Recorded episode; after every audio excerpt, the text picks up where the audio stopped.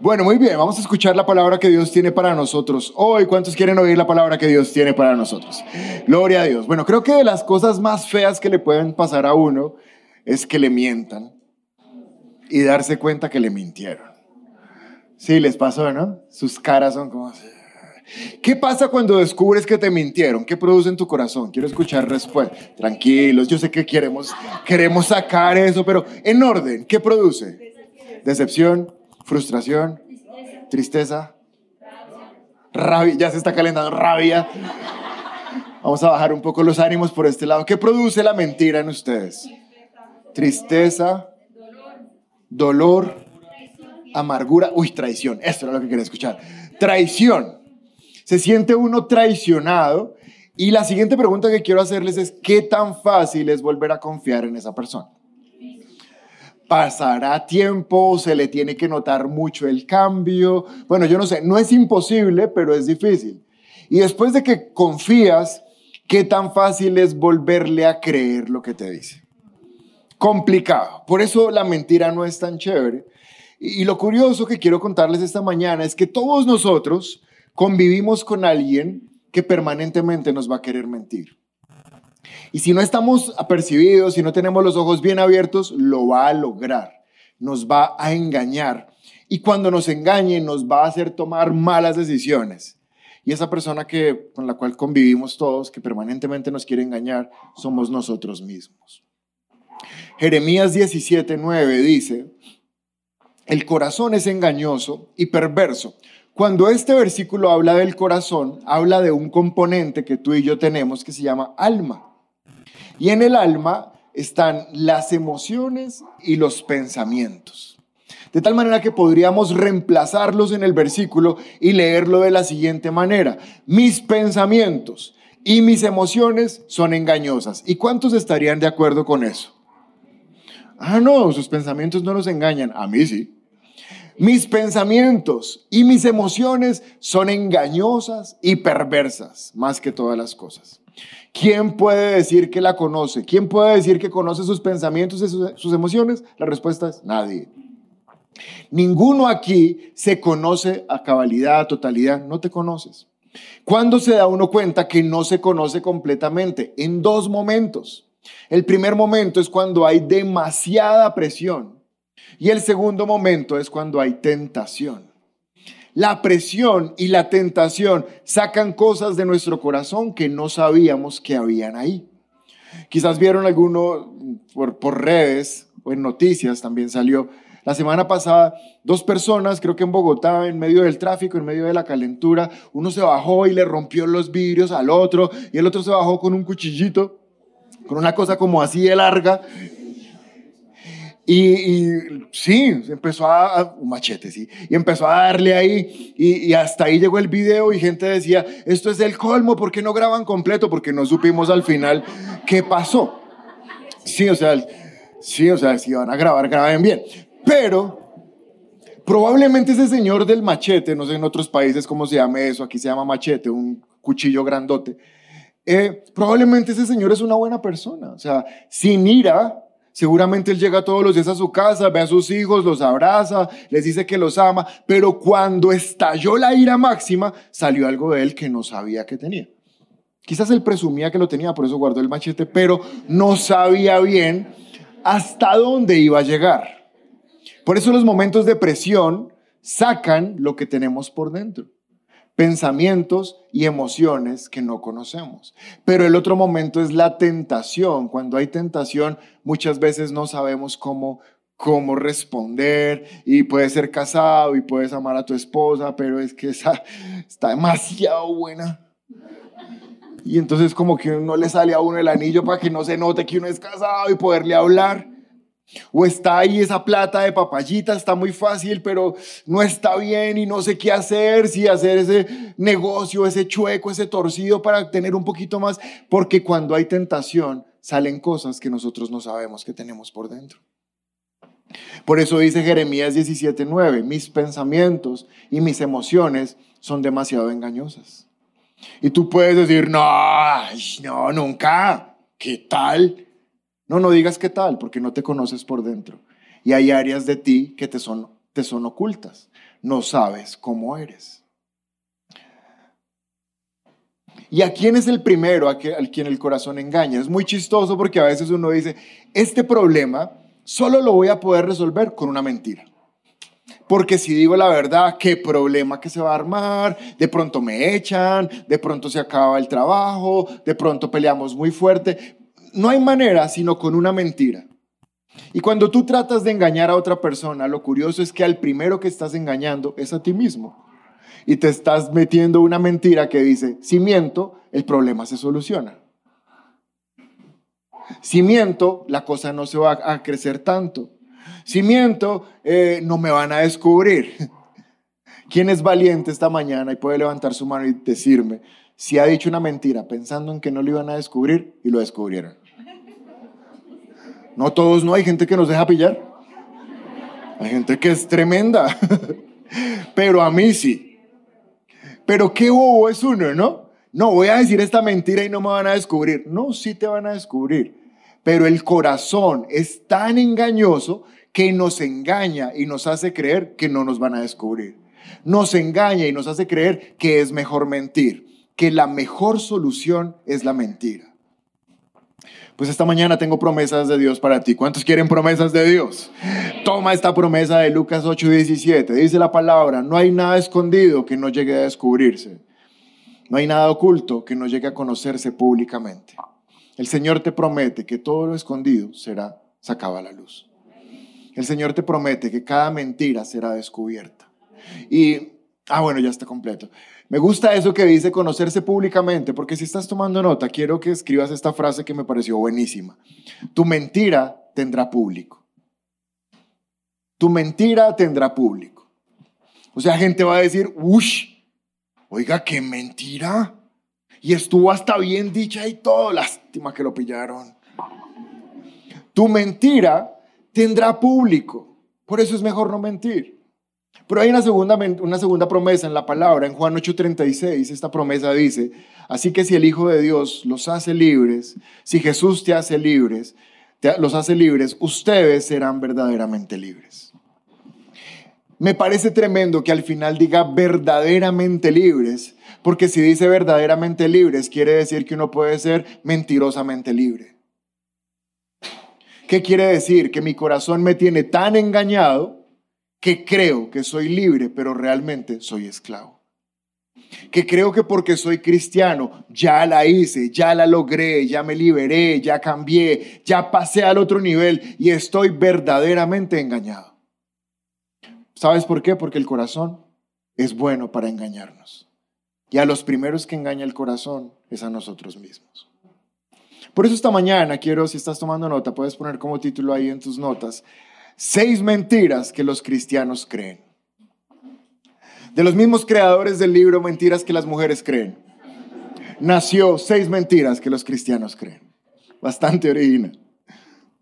Seis mentiras que la Biblia dice que tú y yo nos creemos. ¿Y sabes por qué las creemos? Porque somos tú y yo los que nos las decimos. Iba a poner otro título que decía seis mentiras que los cristianos dicen, pero era muy brusco. Entonces preferí suavizarlo y decir seis mentiras, seis mentiras que los cristianos creen, pero ¿sabes quién las dice? Nosotros mismos. ¿A quién? A nosotros mismos. Pregunté en las otras reuniones, ¿y quién nos miente? Y la gente, el diablo, el engañador, la serpiente. No, no, no, o sea, no te metas con el diablo. Somos nosotros mismos los que nos las decimos. El diablo sí trae otras, pero estas seis que te voy a decir, dice la palabra que somos nosotros mismos. Si estás tomando nota, vamos a empezar. Mira a tu vecino y dile, ¿por qué no estás tomando nota? Contéstale, porque tengo una memoria excelente. Entonces tú dile, esa es tu primera mentira, no tienes una memoria excelente. Mentiras, mentiras. Primera mentira está en primera carta de Juan, capítulo 1, versículo 8. Dice la palabra, si afirmamos que no tenemos pecado, lo único que hacemos es engañarnos a nosotros mismos. ¿Engañar a quién? ¿Engañar a quién? Vamos, dime fuerte, ¿engañar a quién? Si afirmamos que no tenemos pecado, Lo único que hacemos es engañarnos a nosotros mismos y no vivimos en la verdad. Primera mentira que los cristianos creen se llama la mentira del pecadito. La mentira del pecadito. ¿Qué es la mentira del pecadito? Suavizar conductas que tenemos al punto de decir que no son tan malas. Incluso llegar a mentirnos tanto y decir es que es simplemente un mal hábito. O sea, no alcanza a entrar en la categoría de pecado, no. Es simplemente un mal hábito. Y el problema es que cuando tú le quitas la importancia al pecado y lo minimizas, te estás engañando a ti mismo. Y cuando uno se engaña, pues difícilmente va a poder solucionar algo que no considera que es grave. ¿Es claro lo que acabo de decir? Si tú te engañas y dices que una conducta, un hábito que tienes no es tan malo, ¿qué tan fácil va a ser para ti corregirlo? Es como cuando alguien dice, no, solo tengo esta peca aquí, solo he tenido desde chiquito, no pasa nada, mire, un lunar. Y van y le toman una biopsia y es un cáncer. Y es un cáncer que en la piel no se está viendo, pero que hacia abajo está creciendo. Y que ya se está yendo a otras partes y simplemente por el paso del tiempo lo mató. Pero es que era un lunarcito, una bobadita. Es como cuando uno tiene una parte roja y se le está inflamando, pero uno dice, no, es que es un rojo. Ahí lo que está creciendo es una celulitis, es una infección que está llegando a toda la, sangre.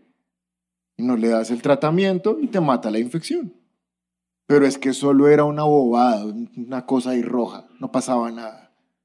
Eso es lo que pasa cuando uno minimiza el pecado y dice, no es que este pecado no es tan malo. El pecado siempre es malo. Y por más pequeño que sea, al final todo pequeño, pecado mata. Todo pecado. Es como quien de ustedes si alguien les dice, mire, tengo esta anaconda de tres metros, pero domesticada. Ya la domestiqué, mira, no te va a matar, no te va a comer, no te va a hacer nada. No tiene ni dientes, no muerde. Y la estoy vendiendo. ¿Cuántos de ustedes compran esa mascota y la meten ahí en su cama y, y le hacen piojito en las noches para que se duerma? ¿Quién dormiría tranquilamente con una serpiente porque está domesticada? Ah, bueno, el pecado es igual, tú nunca lo vas a poder domesticar. Ninguna conducta que vaya en contra de la moral de Dios, de la santidad de Dios, se puede domesticar, no se puede ver como algo normal. Quiero mostrarte algunas mentiras que nos decimos a nosotros mismos en cuanto al pecado. Primera mentira, que es una de las más comunes que he escuchado, es que eso no es pecado porque mucha gente lo hace. Mis amigos de la universidad los hacen, mis vecinos los hacen, mis primos lo hacen. Entonces yo, ¿por qué no lo voy a hacer? Si todo el mundo lo hace, es porque es normal. Que todo el mundo lo haga no significa que tú lo tienes que hacer.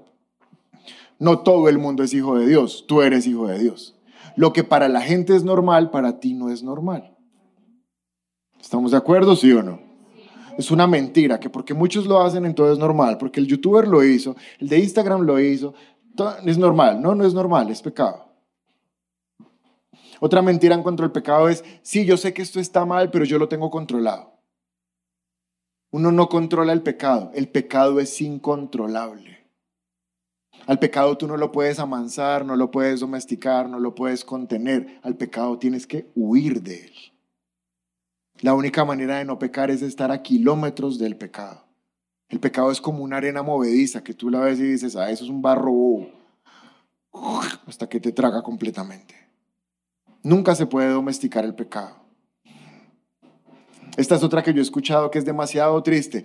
Pero ¿por qué va a ser pecado si es que esto no le está haciendo daño a nadie? El único que se está perjudicando soy yo. Mire, si yo veo pornografía, yo la veo en mi cuarto, encerrado, solo. Nadie está viendo lo que yo estoy viendo. Si yo me estoy trabando, yo estoy solo, yo no estoy compartiendo, yo no le estoy vendiendo a nadie, yo me pego el viaje solo. Esto es para mí. Y sabes, es la mayor mentira. Tu pecado siempre afecta a más personas. Siempre. No se puede decir que solamente me afecta a mí, porque el pecado te mata a ti y mata a la gente que está al lado tuyo. Hay gente que dice, pero es que la Biblia no dice nada de eso. A ver, pastor, búsqueme la palabra reggaetón en qué, en qué libro. Ahí no dice nada. Pero que la Biblia no hable específicamente de temas no significa que estén correctos. Cuando tú los estás haciendo, por dentro de tu conciencia te dice si está bien o está mal. Pero el corazón es tan engañoso que dice, pero si la Biblia no dice específicamente, no es pecado. No, te estás engañando. Y esta última mentira en cuanto al pecado es que es una falla pequeña, pero yo en el resto de mi vida estoy bien. Una falla pequeña va a terminar siendo una falla grande. Amén. Entonces el corazón nos engaña, pero ¿cuántos de ustedes saben que Jesús dice la verdad? Juan 8:34 dice la palabra, Jesús contestó. ¿Quién contestó? ¿Qué contestó? ¿Puedes decirme? Vamos, iglesia, ¿qué contestó? ¿Puedes decirme? Les digo la verdad. ¿Por qué les va a decir la verdad? Porque ellos se han engañado a ellos mismos. Entonces Jesús dice, no, me toca a mí decirles la verdad porque si no, no se van a dar cuenta que están engañados. Les digo la verdad, todo el que comete pecado es esclavo del pecado. Esa es la verdad. Jesús dice, no te engañes, pecado es pecado, mundo es mundo. Y todo el que permite el pecado queda esclavizado al pecado. Y no hay nada peor que ser esclavo del pecado. Uno no sabe cómo soltarse de eso. Pero hasta que no llamemos nuestras conductas incorrectas con el nombre correcto, pecado, no las vamos a poder tratar. Si las llamamos una bobadita, un pecadito, por eso se llama la mentira del pecadito. Es que no es un pecadote, es un pecadito. Hasta que no lo llamamos como Jesús lo llama, esclavitud, pecado, no lo vamos a poder enfrentar. ¿Estamos claros con la primera mentira? ¿Estamos claros con la primera mentira que nos decimos a nosotros mismos? Segunda mentira, Santiago capítulo 1, verso 22.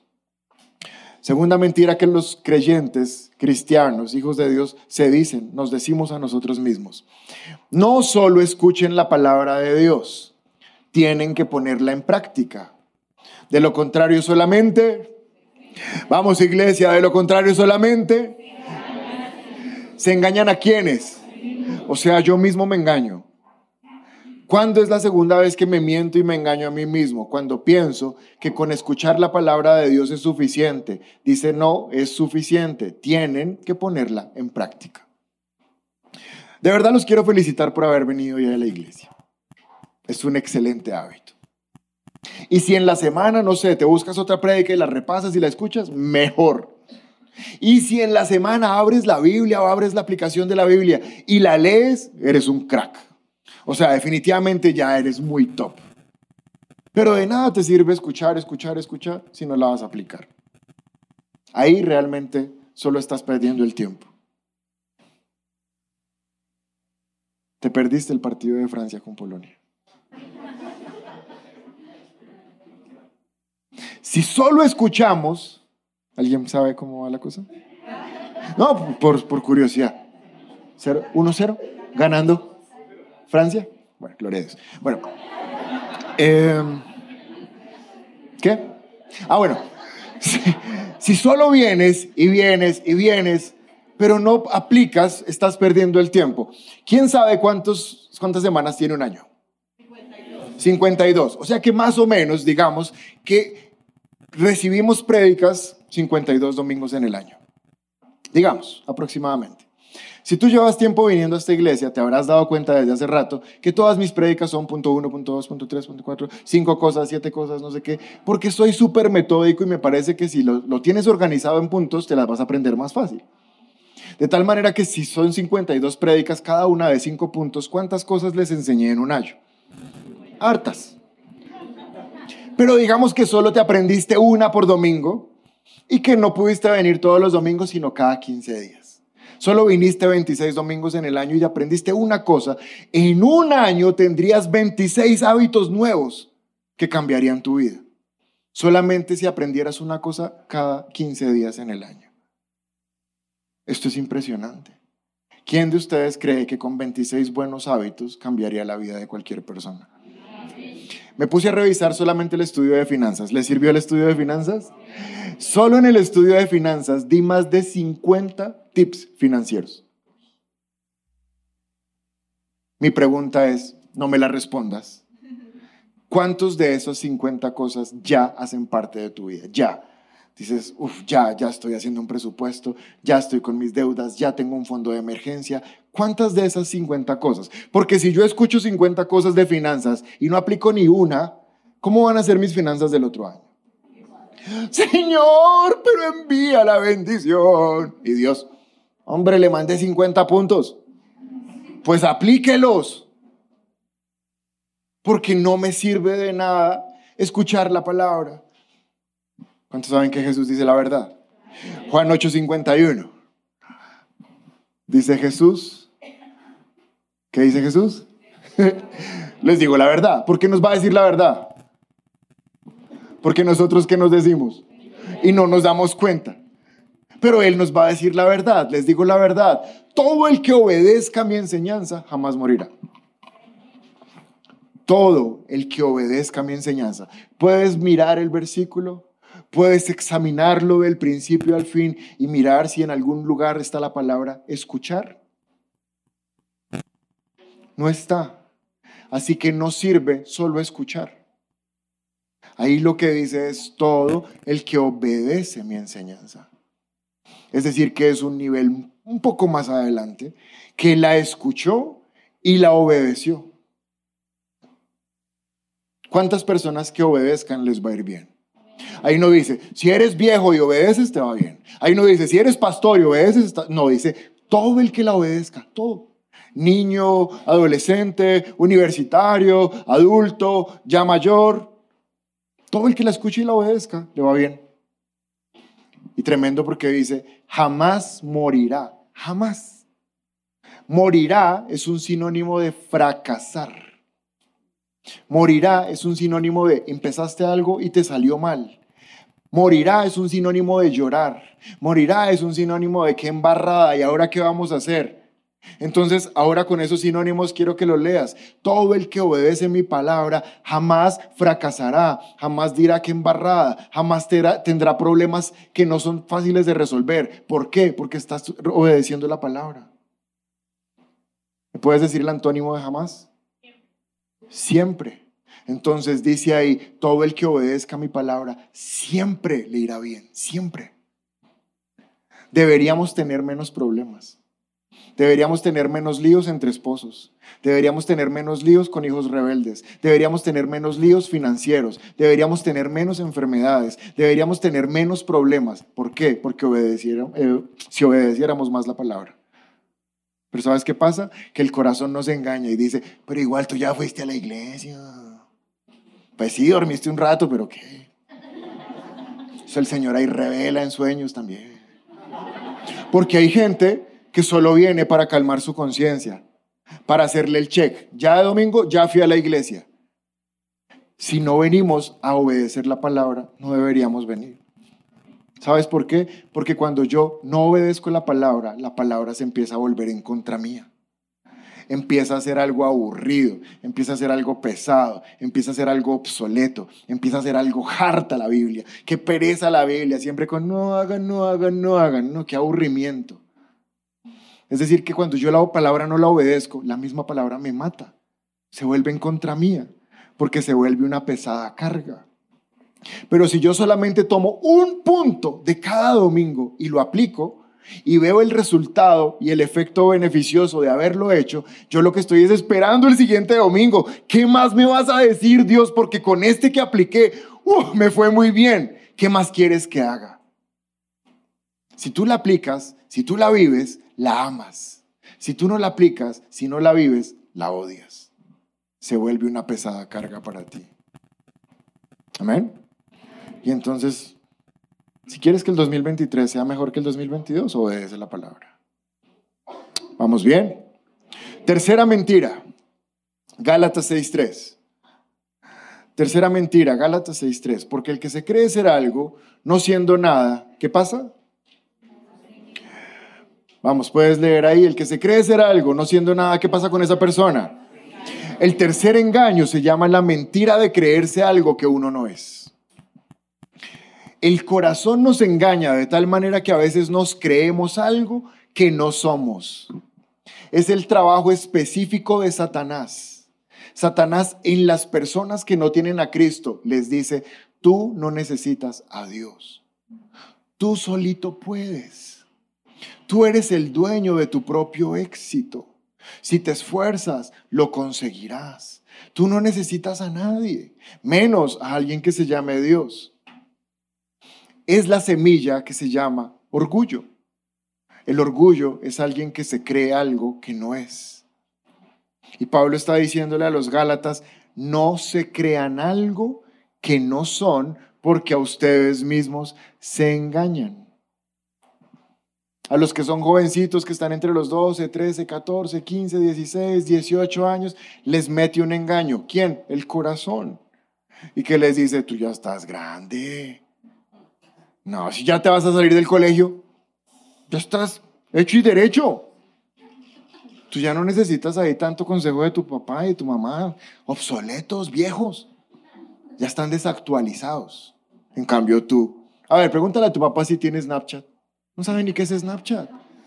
Pero en cambio tú eres, estás actualizado, tú eres, y tus amigos, ellos sí son buenos maestros, porque ellos sí han hecho cosas que tú no has hecho.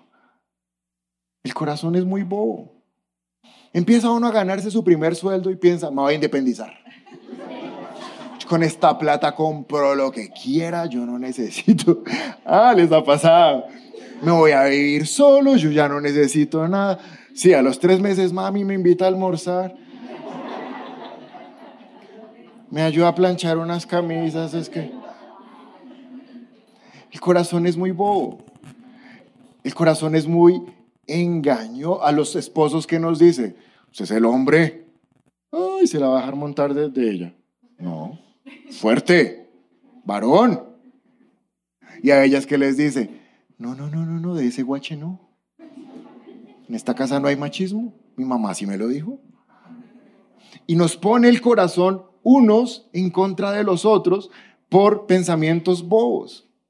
¿Sabes qué les dice las personas que ya pasaron de cierta edad? Tú ya no sirves. Tú ya eres obsoleto. Si no estás, ni se van a dar cuenta que no estás, porque tú ya no tienes nada que aportarle a las personas. ¿Sabes qué les dice a los que tienen un diagnóstico? Esa enfermedad no se te va a quitar nunca. Tú eres un enfermo. Y yo sí te estoy viendo cada vez como más acabado, más débil. Por eso dice que no nos dejemos engañar del corazón, porque el corazón siempre nos está diciendo cosas que no somos. ¿Me están entendiendo? Siempre Romanos 12.3 dice, basado en el privilegio y la autoridad que Dios me ha dado, le advierto a cada uno de ustedes, dile a tu vecino, le advierto. Eso, con cara así como de serio, le advierto. Ninguno se crea mejor, y podríamos decir acá, ni peor de lo que realmente es. Sean realistas al evaluarse a ustedes mismos. No te creas más, no te creas menos. Ten la medida exacta de quién eres tú. Tú eres, un hijo de Dios, eres amado por Dios, no eres más que nadie, no eres menos que nadie. Que el corazón no te engañe. Cuarta mentira, primera de Corintios 3:18. Dejen de engañarse a sí mismos. ¿Engañar a quién? Y si Pablo está diciendo, dejen de engañarse, ¿qué significa? ¿Hace cuánto tiempo? Hace rato. O sea, los corintios vienen engañándose a ellos mismos hace rato. No sabemos hace cuánto, pero si toca decirles, ya dejen de engañarse, es porque es su costumbre engañarse. ¿Con qué se engañan? Si piensan que son sabios de acuerdo a los criterios de este mundo, necesitan volverse necios para ser verdaderamente sabios, pues la sabiduría de este mundo es necedad para Dios. La cuarta mentira que el corazón nos, nos miente, nos engaña, es la mentira de la inteligencia incorrecta. Es anhelar la inteligencia incorrecta. ¿Cuál es la inteligencia correcta? Dice acá, según los criterios de este mundo. Pilas que de ninguna manera estoy diciendo, entonces no estudien, entonces no aprendan. No, aprende todo lo que puedas, sé el mejor en lo que haces, que digan, este es el más pro en esto, pero eso no significa que seas inteligente. La verdadera inteligencia es para aquellos que conocen la palabra de Dios. Ellos son personas inteligentes, según Dios. Dice acá, dejen de engañarse. Si piensan que son sabios, de acuerdo a los criterios de este mundo, necesitan volverse necios. ¿Por qué está diciendo Pablo que necesitamos volvernos necios? Porque para la gente de este mundo, estudiar la Biblia, ir a la iglesia, es una bobada. Más aún, si tienes que pagar para estudiar la Biblia, te van a decir, ¿y por qué le están cobrando? ¿Para estudiar Biblia? Esta semana, creo que es el jueves, se gradúan varias personas de nuestra iglesia de, REMA, de CEPCO, del Centro de Entrenamiento Bíblico. Y les dan sus boleticas para invitar a su familia. Y estoy seguro que le van a decir a gente, es que me gradúo del Centro de Entrenamiento Bíblico y le van a decir, ¿de qué? ¿Cómo así? ¿Qué hizo luego? ¿Por qué le tocó eso? No es que yo estudié tres años y le tocaba pagar. Sí, pagaba, no sé, 50 mil pesos mensuales. ¡50! ¿Usted es que es bobo? Si eso está en internet. Porque para los que no tienen a Cristo, estudiar la palabra es necedad. Es bobada. Pero Dios dice que la mayor sabiduría es aprender de Él. Proverbios 3.7 dice, no te dejes impresionar por tu propia sabiduría. Qué versículo más bueno, ¿no? Mi corazón tratando de impresionarme a mí mismo de que soy muy inteligente. Oye, es que ¿cómo eres de inteligente? Pasaste sin deber logros, brillante. Entraste a la universidad, uf, qué genio. Te graduaste, no el mejor. No te dejes impresionar porque tu corazón lo que está haciendo es engañándote. En cambio, teme al Señor y aléjate del mar, del mal. El conocimiento verdadero es temer a Dios, es decir, conocer su palabra. Lucas 12:43, dichoso el siervo cuyo Señor al regresar lo encuentre cumpliendo con su deber. Les digo la verdad, ¿qué es lo que nos va a decir? La verdad, el amo pondrá a ese siervo a cargo de todo lo que posee. Jesús va a venir y quiere encontrarlos a cada uno de ustedes cumpliendo con su deber. ¿Cuál es su deber en esta vida? El papá, no, pues ser buen papá el abogado, no, será buen abogado. No, eso es normal, eso es lo que tenemos que hacer. Pero el deber bíblico, número uno, es que conozcas la palabra de Dios. Número dos, que la vivas. Y número tres, que la compartas con alguien más. Ese es tu deber. O sea, tu deber es que conozcas la Biblia, que la hagas parte de ti porque la vives y que se la enseñes a otra persona. No tienes que ser maestro de, una escuela para poder enseñarla. Se la puedes enseñar a un amigo, a un vecino, a un primo, a un hermano, a tu mamá. Enseñársela a alguien. Y dice acá, dichoso el que cuando el Señor regrese lo encuentre cumpliendo con su deber.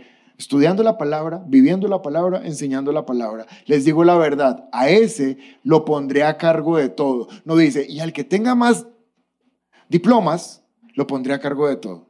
No dice, y el que hable tres idiomas, lo pondré a cargo de todo. No, el que esté cumpliendo con su deber. Conociendo la palabra, viviendo la palabra y enseñando la palabra, será puesto a cargo de todo. Porque la sabiduría del hombre no es la misma sabiduría de Dios. ¿Estamos comprendiendo algo? Se imaginan uno delante de Dios, Señor, es que yo hablo tres idiomas y Dios, ay, tan lindo. Y Dios por dentro, pues yo creé todos los idiomas, pero ya sabes tres, ay, hermoso. No, tus idiomas, tus diplomas, tus empresas, eso no sorprende a Dios, Él es el dueño de todo. A Él lo que lo sorprende es que tú ames la palabra, que tú vivas la palabra y que tú compartas la palabra. Eso sí lo sorprende. Entonces la mentira de la inteligencia incorrecta. Versículos, punto número 5, sí, quinta mentira. Primera de Corintios 15, 33. Me quedan dos y estas son súper cortas porque ya las hemos estudiado. No se dejen engañar. ¿De quién? De las malas compañías. ¿De quién? Del diablo. De la serpiente esa venenosa. No se dejen engañar. ¿De quién? De ustedes mismos. Estamos viendo mentiras que nosotros mismos nos decimos. No se dejen engañar. Las malas compañías corrompen las buenas costumbres. Esta mentira se llama la mentira de las amistades. Es una mentira muy difícil, sobre todo cuando uno tiene comprometido el corazón y que no quiere que nadie se le meta con esa persona a la que uno quiere. Es más difícil que alguien le diga, es que ese no le conviene y uno así todo enamorado. No se me meta con él, que es con él, es conmigo. Es un engaño demasiado sutil y demasiado profundo. Es un engaño que en todo lo que llevo de pastor, ya casi 11 años, es de, lo, de las cosas que más dificultad me ha dado con las personas. Que podamos entender que, escúchame esta frase, esta frase es súper taquillera en esta predica. Tus amistades determinan el rumbo de tu fe. Tu fe va por donde van tus amigos. Y esto es demasiado grave. Porque cuando tú conoces una persona, estás conociendo una cantidad de información que esa persona tiene. Tú estás conociendo la manera de pensar de esa persona, pero sobre todo estás conociendo la actitud que tiene hacia la vida de esa persona. Entonces, no sé, puede que para ella comer carne sea terrible y te vuelves amigo de esa persona. No estoy diciendo que sea bueno o malo, no es problema, amigo. Pero entonces ahora para ti comer carne es terrible, porque conociste una persona que piensa eso. O madrugar para esa persona es terrible, es mejor trabajar de noche y empiezas a, cambiar la mente. Oiga, si es que madrugar, qué bobada, uno le rinde más de noche. Y empieza uno a expresarse con frases que otros se expresan que no eran de uno. Simplemente porque le abrimos el corazón a personas que vinieron a traer su información. No estoy diciendo que toda la información sea mala, pero yo tengo que filtrar qué es lo que están depositando en mí. ¿Sabes que si uno pudiera anticiparse a los hechos, no le daría su contacto de celular a muchas personas? Hay personas que tú, de manera, no sé, boba, le das el contacto y más adelante esa persona termina destruyendo un matrimonio. Y uno dice, pero era una amistad normal. Pues se fue metiendo en tu corazón hasta que logró destruir lo que formaste con tanto esfuerzo.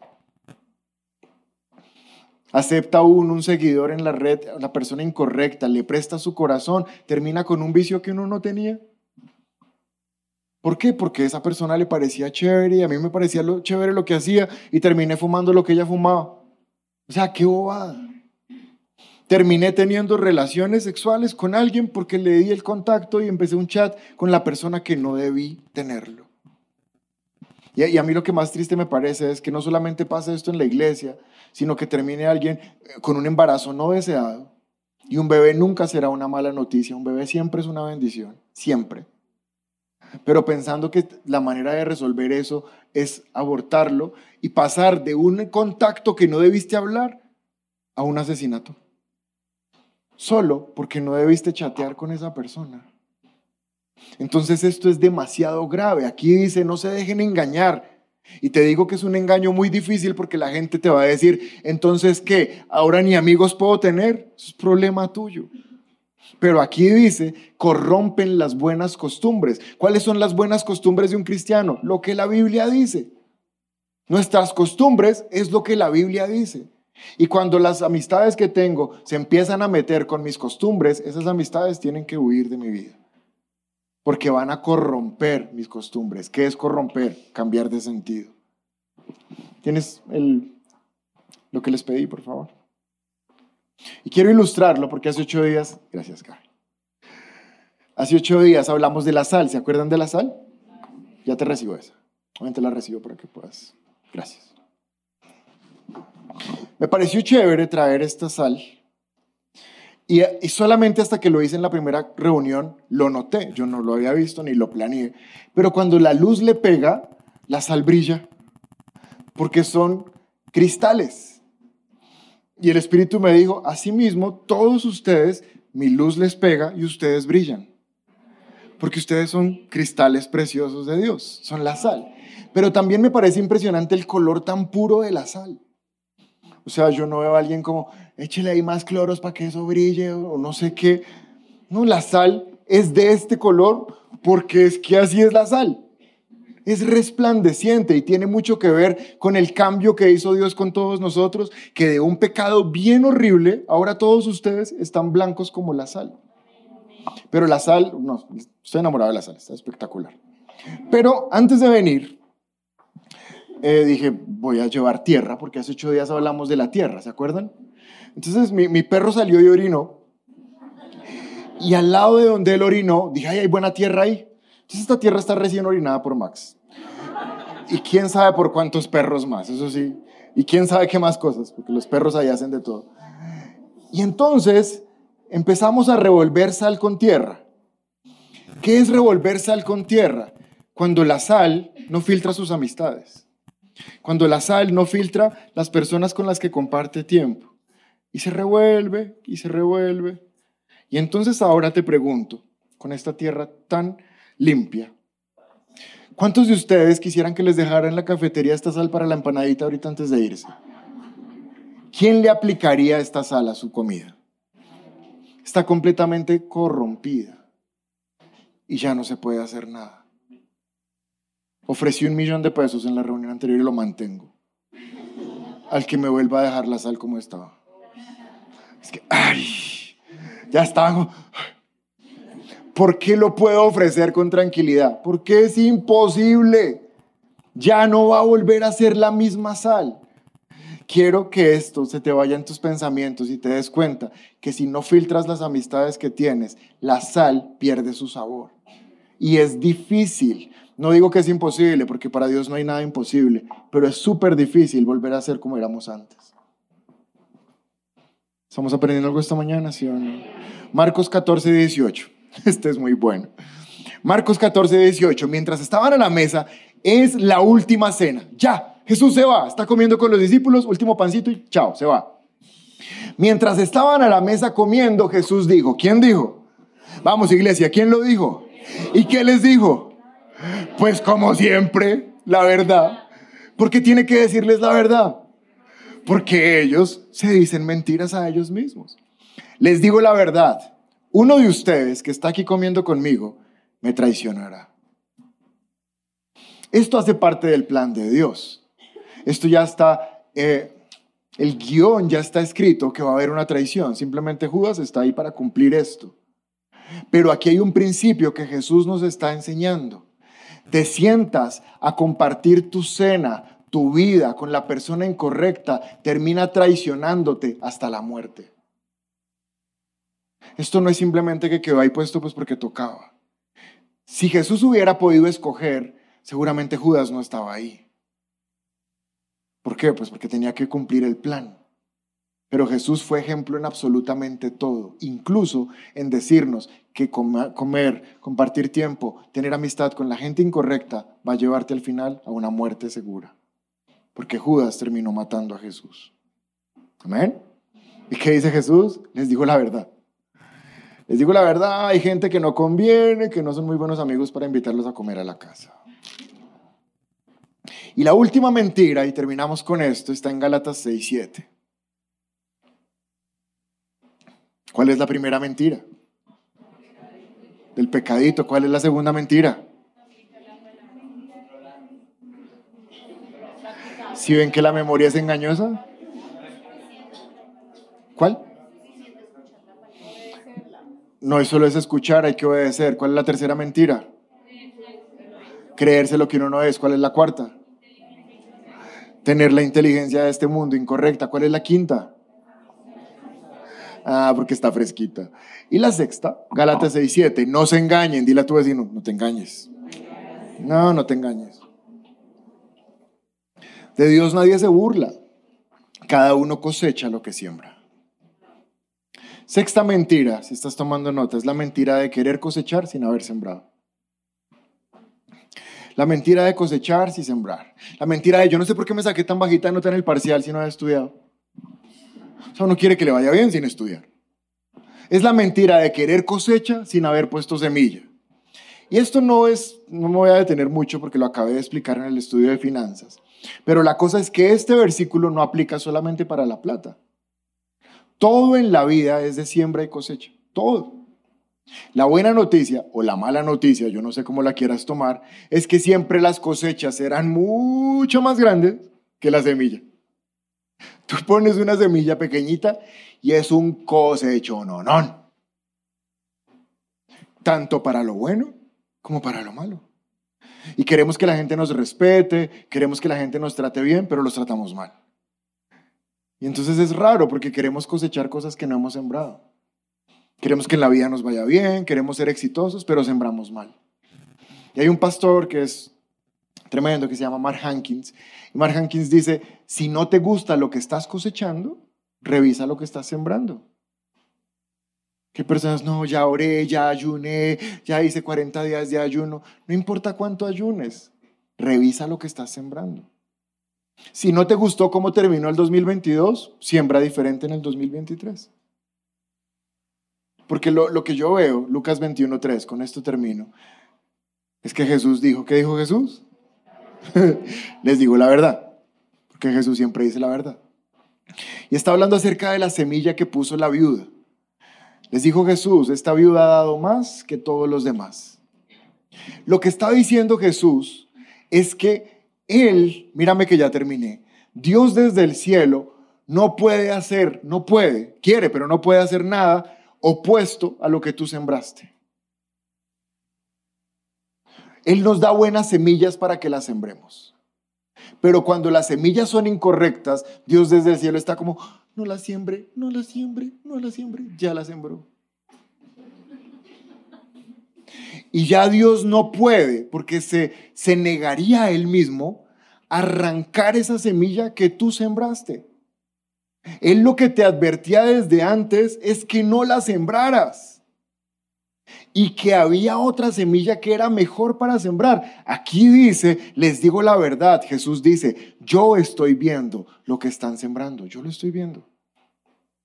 Y como esta mujer sembró, así mismo va a cosechar, porque yo estoy viendo. Yo no estoy influyendo en la semilla, yo estoy viendo simplemente. Y entonces muchos de nosotros, termino con este versículo, ¿les mandé otro versículo o no lo mandé? Sí, soy muy pilo. Termino con este versículo, mira, Jeremías 1.10. Mira, hoy te doy autoridad sobre naciones y reinos para arrancar y derribar, para construir y para, plantar. Sabes, quiero terminar esta prédica diciéndote algo que no he dicho en las otras prédicas, pero te lo quiero decir a ti. Hay semillas que tú tienes que ir a tu vida y arrancarlas, porque están mal sembradas. Y hasta que no las arranques, tu vida no va a cambiar. Y te dice la palabra hoy, te doy la autoridad para que vayas y las arranques. Y después de que las arranques, no dejes simplemente ahí el hueco. Dice después, para construir y para plantar. Tú vas a tener que hacer dos cosas. Arrancar lo que sembraste mal y plantar para que ahora empiece a crecer algo diferente. Y cuando la plantes, no seas desesperado e intenso. Ya planté, ¿cuándo va a cambiar todo? No. Si llevas años sembrando mal, arranca y ahora ten paciencia porque va a tomar tiempo plantar y cosechar bien. Amén. Pero no te engañes, no vas a cosechar algo que no has sembrado. ¿Aprendimos algo esta mañana, sí o no? Si es la primera vez que te conectas con nuestra iglesia y quieres aceptar a Jesús en tu corazón, te invitamos a que des clic en este video. También queremos conocerte, así que te invitamos a que nos dejes todos tus datos personales en nuestro sitio web. Por último, si quieres ver nuestro último video, te invitamos a dar clic aquí. Recuerda suscribirte, activar las notificaciones y seguirnos en todas nuestras redes sociales. Somos un lugar cerca de ti y trabajamos por una nueva generación Liberación.